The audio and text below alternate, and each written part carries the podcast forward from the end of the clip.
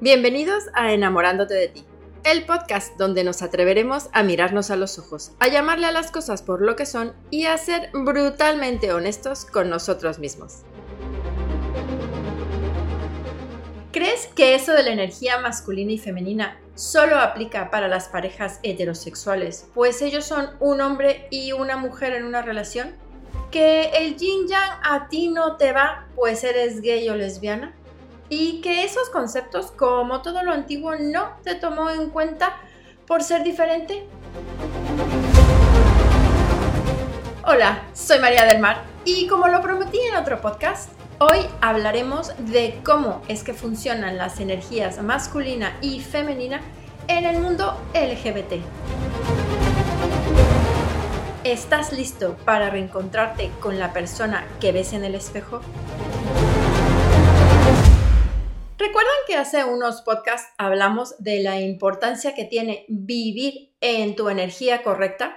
Pues tu energía y de dónde la estés empleando influirá en tu humor y tu actitud ante la vida. Y eso repercute directamente en tus objetivos de vida y en tu felicidad. Como un pequeño repaso, te recordaré que el cuerpo biológico masculino, al cual por practicidad llamaremos varón, funciona mejor cuando aprovechamos la energía masculina. Y el cuerpo biológico femenino, al cual llamaremos hembra, funciona mejor con la energía femenina. Y esto pareciera acomodarse fácilmente en una pareja heterosexual. Y que conste que dije pareciera, porque en la realidad es que la cultura actual tiene a la gran mayoría de las personas switchadas, volteadas, viviendo desde una energía incorrecta y sufriendo muchísimo en el camino. Pero bueno, esto ya lo hemos hablado antes. Hoy es para dedicarlo al mundo LGBT. Este es un tema bastante delicado y con bastantes supuestos en el camino, pero aún así espero poderles explicar cómo manejar estas energías tan importantes. Vamos comenzando por aclarar que el acto sexual y la atracción sexual son dos cosas diferentes. Quien nos atraiga sexualmente tiene que ver más con nuestro cerebro emocional y esto a su vez está alimentado de muchas creencias. Al final, la atracción es instintiva. Viene del cerebro reptiliano, Olemos las feromonas de las personas que nos causan mariposas, atracciones imantadas o reacciones incontenibles de nuestro cuerpo, sea cual sea tu reacción. Por otra parte, también es importante considerar que a nivel cerebral el acto sexual funciona según tu cuerpo biológico, pues un varón no puede tener un orgasmo clitoral o vaginal por obvias razones. Así que en los gays tu cuerpo biológico funcionará mejor desde tu energía masculina y en las lesbianas desde tu energía femenina. La cuestión aquí es que mismas energías no se atraen y por eso una de las partes en una relación homosexual forzosamente tendrá la energía básica cambiada. Y en realidad es muy fácil saber quién juega el papel de protector que es quien vive desde su energía masculina, y quien la de cuidador, que es la energía femenina, ya sea en la pareja gay o lésbica. La cuestión aquí es cómo equilibrarlas para que biológicamente estén sanos a aquellas partes que actúan desde la energía opuesta a aquella que corresponde a sus cuerpos. Y curiosamente, generalmente, esto se da de manera natural y tiene que ver con quién tú eres en la cama. Así como la energía masculina protege, también es la que da. Y en contraparte, la energía femenina cuidadora recibe. Entonces, para equilibrar tu yin yang, una de las cosas que debes hacer es cuidar qué papel juegas en la cama e intentar que sea el opuesto al que juegas en tu día a día. ¿Eres pasivo o activo? Si tú eres el proveedor en la relación, debería ser el pasivo en la cama y viceversa.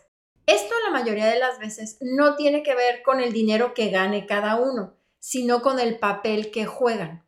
Sé que en muchas relaciones gay y lésbico les gusta cambiar estos roles y también está bien, pues se recibe y se da placer en ambos casos.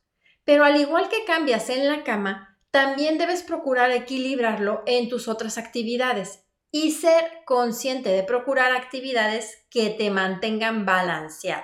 Una actividad que ayuda muchísimo a los gays a contrarrestar su energía femenina y crecer la masculina son las competencias físicas.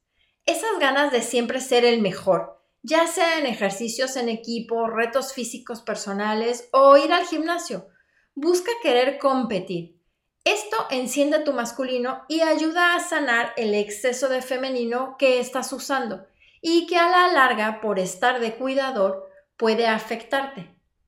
Otra actividad buena es jugar juegos de estrategia. El que quieras, tan sencillos como sudokus, videojuegos o tan complicados como el ajedrez.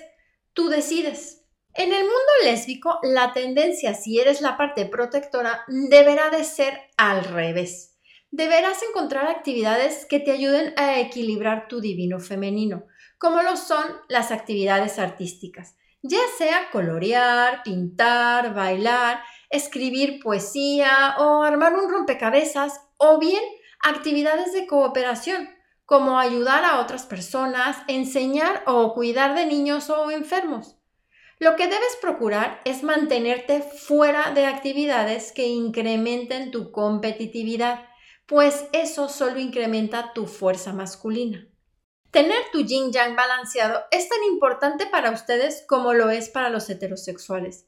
Simplemente hay que poner atención en diferentes aspectos de tu cotidianidad. Lo importante aquí es que aprendas a observarte y ver desde qué energía reaccionas y conforme a ello tomes tu decisión de en qué energía quieres vivir y en cuál follar. Y digo reaccionas pues es más fácil observar cuando algo nos pincha nuestra reacción que cuando todo va bien. Ahora, para los bisexuales y transvestis o trans, las personas que atraen son de la energía contraria a la que usan diariamente para vivir. Así que, si su energía vital es masculina, atraen a personas energéticamente femeninas y viceversa. Así, una mujer que es bisexual y vive en su femenino atrae varones en masculino y hembras en masculino. Esto es lo biológicamente sano.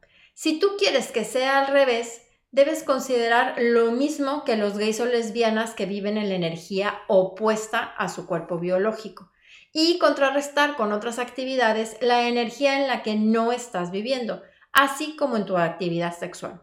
Como te puedes dar cuenta, Dentro de todos los géneros del LGBT, lo importante es observar quién eres, desde qué energía actúas y luego aprender a equilibrar y balancear ambas energías a través de diferentes tipos de hobbies, actividades físicas o laborales o simples tareas que te propongas cada día.